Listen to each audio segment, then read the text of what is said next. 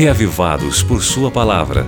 O comentário que oferece a você uma síntese do capítulo de leitura da Bíblia para este dia. Apresentação: Pastor Valdeci Júnior. Olá, meu querido amigo ouvinte dessa rádio maravilhosa que toca a voz da esperança, que é a Rádio Novo Tempo. Eu quero anunciar uma coisa muito boa para você aqui. Sabe o que é? É que nós estamos aqui mais uma vez com o nosso programa Reavivados por Sua Palavra e hoje nós vamos ler aí sobre um anúncio, só que um anúncio que não era bom, né? Um anúncio que o povo havia recebido de que seriam invadidos por uma nação estrangeira, que está no capítulo 4 do livro de Jeremias, esse anúncio. E o que iria acontecer aqui? o povo de Judá não tinha escolha. Ou eles passavam por uma profunda conversão, aqui simbolizada pela circuncisão do coração, ou então a ira divina iria se abater sobre aquela nação inteira como fogo ardente.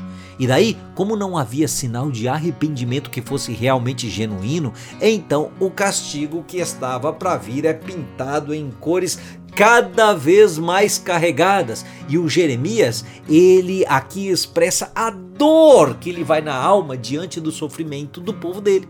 É de chorar, é de chorar, meu amigo, ver o quanto as pessoas sofrem e o quanto nós sofremos quando o pecado toma conta da situação.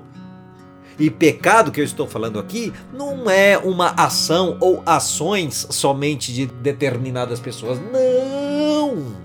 Eu estou falando do contexto de pecado presente no mundo, o reino do pecado. A situação de pecado na qual o mundo se encontra faz as pessoas sofrerem muito. E para a gente amenizar um pouquinho esse sofrimento, temos que substituir as más ações por boas ações. Isso ajuda, mas não resolve tudo.